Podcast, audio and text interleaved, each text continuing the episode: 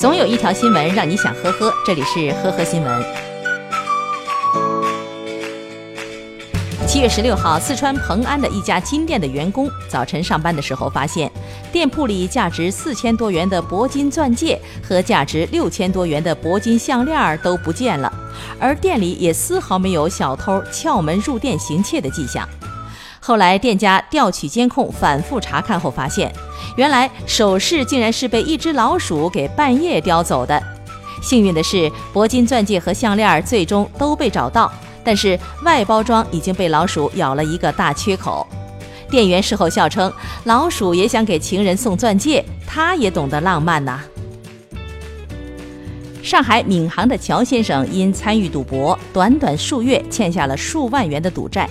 为了还赌债，他去年底在朋友的介绍下，先后向王某、韩某、连某等人借款，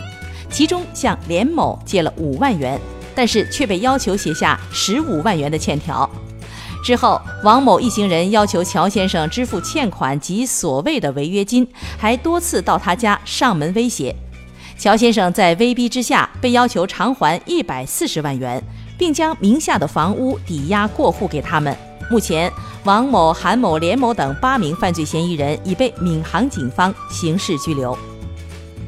近日，河北沧州民警在对一辆北京牌照车辆进行检查的时候，闻到车内有浓浓的酒味儿，驾驶员尹某不断拖延和回避检测，民警随即将他带到医院采集血样。在医院里，尹某竟然不停地质疑抽血的针头是否有艾滋病毒，还提出要看医学证明报告，不断无理取闹。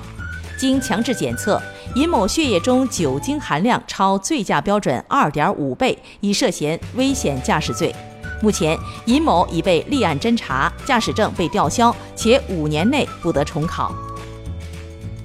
近日，三十多岁的印度新德里男子塔库尔因腹部剧痛难忍，前去医院就诊。面对医生，他的母亲表示，他有经常吞异物的习惯。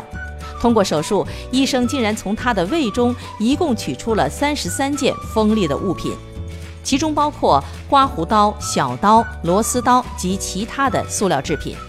尽管塔库尔腹部的异物已被全部取出，但是医生认为他患有严重的心理疾病异食癖，下一步打算让他接受精神疾病的治疗。感谢收听今天的呵呵新闻，明天再见。